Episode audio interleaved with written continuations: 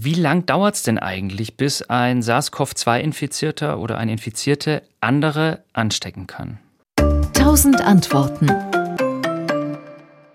Ja, auch das ist natürlich wieder eine Verteilung, aber üblicherweise ist es so, dass äh, bei einer Infektion es ungefähr drei, vier Tage braucht, bis entsprechend große Mengen an Virus auch im Nasenrachenraum erscheinen und damit natürlich auch entsprechend ausgeschieden werden können. Also man rechnet immer so drei bis fünf Tage nach Infektion, bis jemand wirklich äh, stark infektiös ist und viel Virus ausscheidet. Das ist eben genau die Phase, ähm, daher wird man auch in der Regel eben nach einer Exposition zum Beispiel, wenn man sich testen lässt, äh, nach vier, fünf Tagen testen, weil da erst genügend Virus überhaupt da ist, um es nachzuweisen.